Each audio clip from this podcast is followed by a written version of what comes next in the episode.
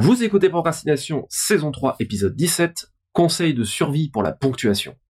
Podcast sur l'écriture en 15 minutes. Parce que vous avez autre chose à faire et qu'on n'a pas la science infuse.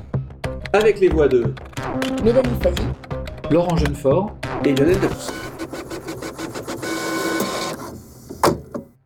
Ça a l'air de rien, mettre des points, des virgules et des trucs comme ça, mais c'est malgré tout hyper important. On va parler de la manière dont ça s'utilise, pourquoi ça s'utilise et je pense, juste pour euh, commencer, la ponctuation recouvre deux dimensions qui, euh, qui sont presque orthogonales. D'un côté, il y a l'usage, ce qu'on en fait, et ensuite, il y a la manière dont on l'utilise, ce qui s'appelle la typographie, donc il y a des règles sur la manière dont on met en page. On entend parfois dire ah mais si euh, je sais pas respecter les règles de typographie correctement, est-ce qu'un éditeur va me bouler? Pas nécessairement, mais c'est pas inutile de connaître ces règles-là parce que c'est simplement une marque de professionnalisme. Et il y a aussi, concernant l'usage, il y a des règles, mais il y a également un espace d'expression, et c'est de ces règles-là et de l'expression qu'on peut éventuellement avoir, dont on va parler dans ce, dans cet épisode. Ouais, alors moi, en préambule, je trouve que c'est intéressant. Moi, c'est un, truc qui m'intéresse parce que euh, la ponctuation, c'est un élément qui est purement écrit. C'est quelque chose qu'on ne trouve pas dans l'oral, on n'en a, on a pas besoin. C'est l'intonation qui donne à l'oral, euh, qui fait la ponctuation. Mais on en a besoin à l'écrit, en fait. C'est la marque du temps dans la phrase écrite. C'est ça qui marque les périodes.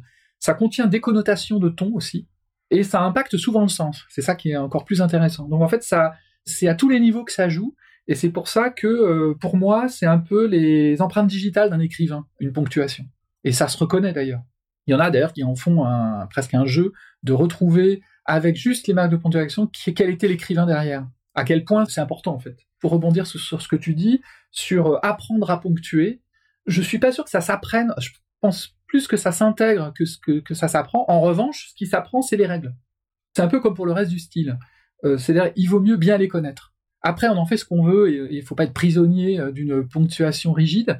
Mais je pense que le lecteur exigeant, lui, ne se trompe pas. Il sait reconnaître quand c'est maîtrisé ou pas. Et c'est comme pour le reste du style. Il sait reconnaître quand c'est maîtrisé ou pas.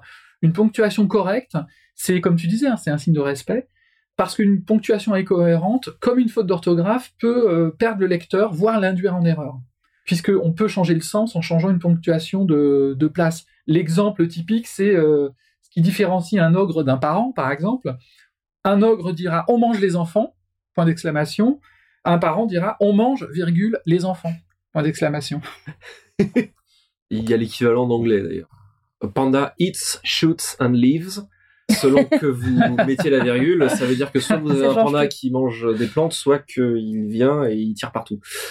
Je voudrais euh, revenir sur ce que tu disais, la notion de temps dans la, dans la ponctuation, parce que je suis entièrement d'accord, mais je pense que c'est une notion souvent quand on parle de ça qui est parfois mal interprétée, mal comprise. La ponctuation, souvent, elle est uniquement ramenée à la dimension temporelle, à la dimension de la respiration. Je pense qu'elle découle la ponctuation, c'est une marque qui est sémantique avant toute chose. Elle induit du sens, comme tu l'as justement dit, et de là, éventuellement, va découler une temporalité, un rythme, etc. Mais ça découle de la marque sémantique, de là où on met les, coupures de sens, de là où on isole les propositions de manière à, comprendre ce qui se rapporte à quoi, qu'est-ce qui est une incise, et ça va donner un rythme. Mais euh, ça découle du sens, et pas l'inverse. Et les règles, alors c'est toujours la même chose, toujours bien de connaître le plan de la maison pour savoir où placer les charges, copyright Elisabeth von Harburg, mais il y a quand même des règles qui, à mon avis, peuvent être, je dirais pas mathématisées, mais clairement établies. Je suis pas entièrement d'accord sur le fait que ça s'apprend pas. Moi, quand j'ai commencé, euh, j'avais déjà un peu commencé la traduction et que je suis rentré à la Talente, Pierre Michaud, qui s'occupait des traducteurs à l'époque, m'a renvoyé la première trad que j'avais faite pour la maison et m'avait appelé en me disant c'est pas mal, mais par contre, t'es comme tous les jeunes, tu sais pas utiliser une virgule, mais c'est pas grave, tu vas apprendre. Et j'en étais pas à mon coup d'essai, j'avais déjà traduit des bouquins et je me suis rendu compte qu'effectivement, je ne savais pas utiliser une virgule, j'ai appris. Ah, ça soulève plusieurs choses en fait, ce que, ce que tu dis. D'abord, la ponctuation, ça a été une manière, en fait, tout part de l'oral. Le langage, il est d'abord oral, il n'est pas écrit à la base. Donc, l'écrit s'est adapté à l'oral et a dû transcrire des choses de l'oral, notamment des connotations, des marques de temps, qui n'existaient pas, qui ne pouvaient pas exister euh, dans le, juste l'alphabet mais c'est devenu un langage. C'est ça en fait euh, ce qui s'est passé. C'est-à-dire qu'au début, c'est juste informatif et euh, de temps en temps connotatif, mais, mais c'est de l'information. euh, juste pour coller à l'oral, en fait, pour retranscrire quelque chose de l'oral. Mais au bout d'un moment, les écrivains s'en sont emparés et c'est devenu une partie très importante du style. En fait, c'est devenu un langage presque en soi. C'est là où c'est où le où il y a eu un travail du temps. Il n'y avait pas de jeu sur la ponctuation avant le 18-19e siècle. En fait, c'est quelque chose d'assez récent. Il a fallu que des écrivains s'approprient ces signes, comme on s'est approprié euh, les mots, euh, le- le- les phrases, etc. Et où, au bout d'un moment, le langage écrit s'est mis à différer du langage parlé. Et ben là, c'est un peu pareil. C'est-à-dire que la ponctuation, elle a pris une importance dans l'écrit au point de faire partie intégrante de la prose. Comme tu dis, il y a des règles à apprendre.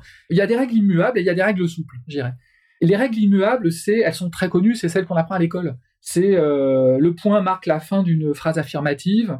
Les points d'interrogation et, et d'exclamation ne laissent pas d'ambiguïté. Quand on met un point d'interrogation, c'est une question de toute façon, euh, euh, et ce- ça ne pourra être compris que comme ça. Il y a la gestion des espaces, qui est une constante, pas une variable. Par exemple, on mettra toujours un espace avant euh, un point virgule, un point d'exclamation, les deux points et le point d'interrogation Avant les signes doubles, en fait. avant les signes doubles, alors que un point, une virgule et une apostrophe, ça ne prend jamais de- d'espace. Donc il y a une gestion d'espace à apprendre et ça, bah voilà, il faut l'apprendre. On- Mais là, c'est l'école, je dirais. C'est des règles scolaires, mais il y a des règles plus souples. Et c'est dans les règles plus souples que se trouve le style justement. C'est ça qui est, intéressant. Alors ce sont des ponctuations qui sont plus stylistiques et en général ce sont elles qui donnent le rythme et la scansion, c'est-à-dire la virgule, le- les points de suspension, euh, le point virgule, etc. C'est pour ça que c'est très important, point d'exclamation, car ça donne des informations sur le ton utilisé, non seulement par un personnage en style direct, quand on est dans un dialogue, mais aussi par le narrateur. Et c'est par exemple, quand vous êtes dans un récit en il et que vous mettez un, un point d'exclamation, ça a vachement de sens. Parce que ça veut dire que, tout à coup, on va dire que l'auteur est là, quelque part. Il va imprimer sa marque d'auteur à travers un- une émotion qui, qui fait passer dans un style à la troisième personne.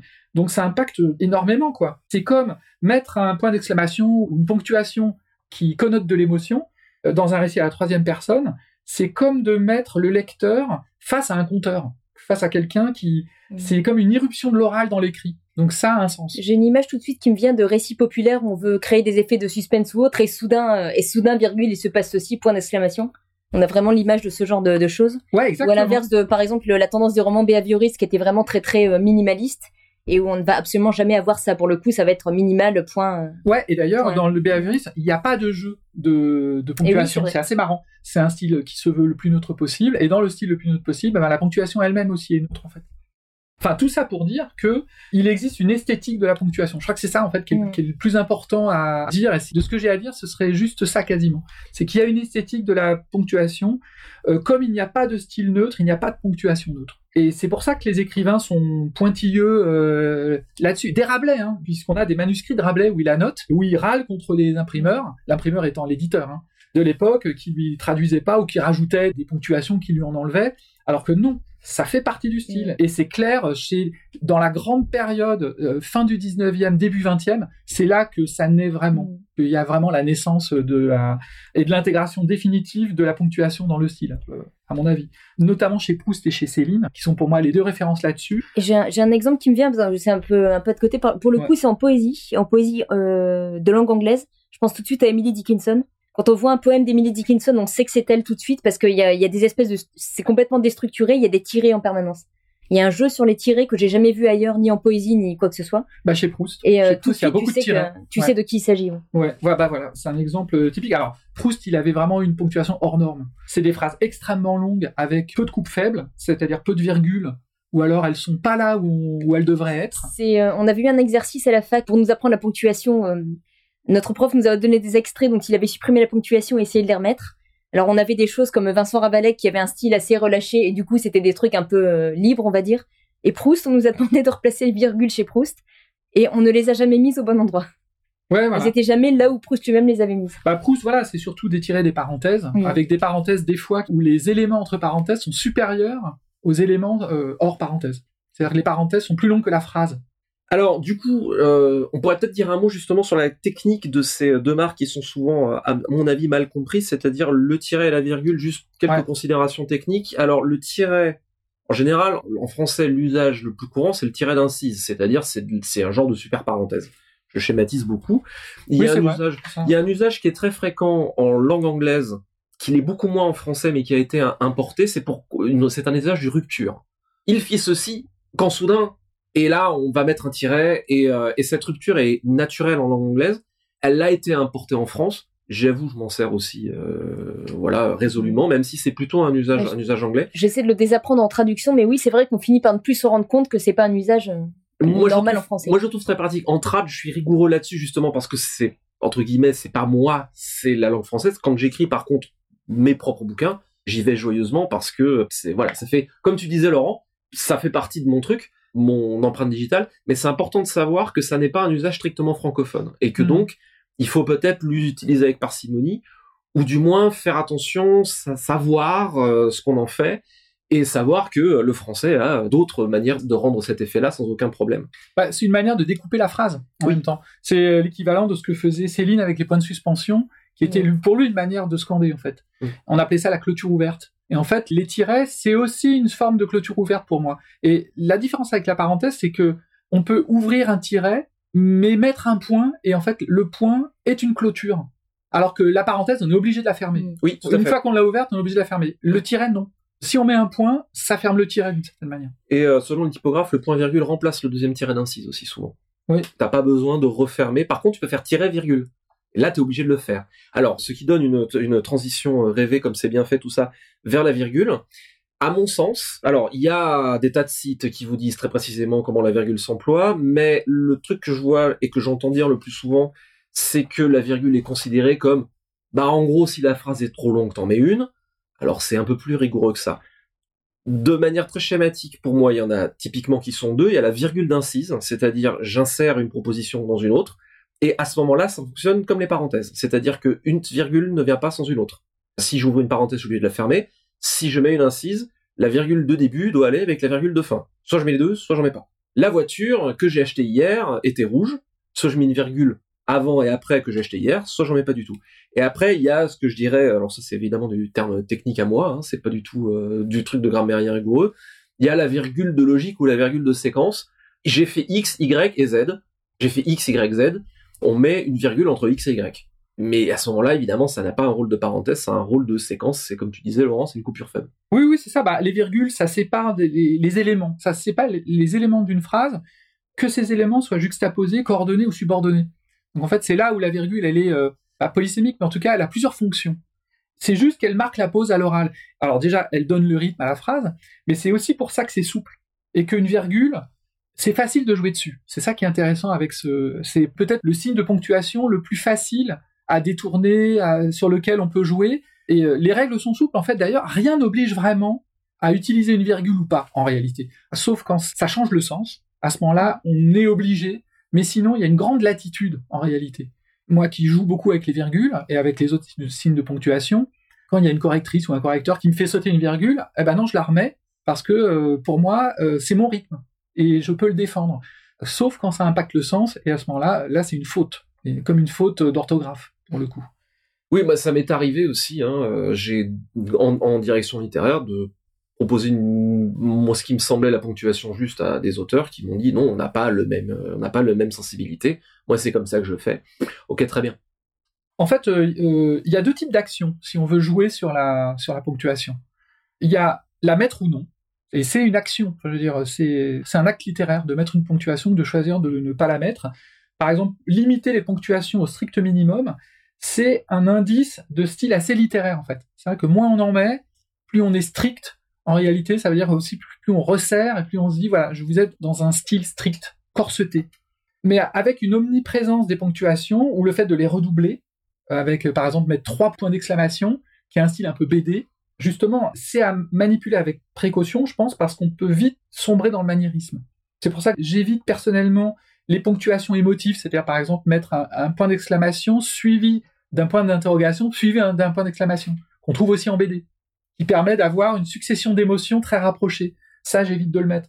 la richesse du style, elle est suffisamment grande pour pas avoir à, surligner comme ça. Je, pense, je pense de toute façon, de manière générale, c'est un truc qu'on a déjà un peu abordé en filigrane, mais que l'assise mort, la concision, l'économie de moyens ne fait justement que ressortir euh, les, les marques Et personnellement, je considère que je paye 500 euros euh, chaque point d'exclamation et chaque point de suspension. Ouais, bah oui, c'est une bonne manière de, voir les choses, je trouve. Moi, il m'arrive de supprimer des virgules d'incise, ce qui permet d'accélérer une phrase, même si c'est pas totalement, euh, euh, comment dire, correct d'un point de vue strictement grammatical. Mais j'en abuse pas, puisque évidemment, c'est, c'est, comme tu dis, less is more, et le moins on utilise, mieux on en utilise, parce qu'à ce moment-là, ça, ça réellement, ça, c'est la rareté qui souligne un effet en fait. Et le, deuxième type d'action, euh, c'est de déplacer la ponctuation. Par exemple, un point d'exclamation qu'on va mettre avant la conclusion de la phrase, qui crée une sorte d'incise artificielle, comme si l'émotion ne pouvait pas attendre pour sortir. Et là, on va la mettre euh, au milieu ou quasiment euh, quand on veut, ou en tout cas dans des, blocs de mots, en tout cas. Voilà, ou créer des points-virgules pour, pour faire des listes qu'on devine interminables, etc., etc. En fait, on peut jouer quand même sur beaucoup de, sur beaucoup de choses. Donc il y a ça. Et il y a un, cas exceptionnel où la ponctuation prend son autonomie et devient un véritable langage, quasiment comme du morse, c'est euh, le langage du vent dans la horde du contrevent de Alain Damasio, euh, qui est euh, l'exemple récent le plus connu. Juste quelques exemples pour terminer cette première partie de connotation par ponctuation. Par exemple, mettre un mot entre guillemets. Et eh ben ça, c'est l'équivalent de le surligner en fait. C'est comme si on surlignait un mot ou le ponctuer très fort à l'oral. Un autre exemple, c'est terminer par des points de suspension. Et là, la connotation, elle est très riche. Elle varie en fonction du contexte il y a aussi euh, commencer une phrase par des points de suspension. Et là, on est quasiment comme dans un effet cinéma où on raccorde au milieu d'une scène. Donc là, la ponctuation, elle a une portée presque, euh, presque narrative, pour le coup. On peut digresser avec des tirets, comme euh, tu le disais tout à l'heure.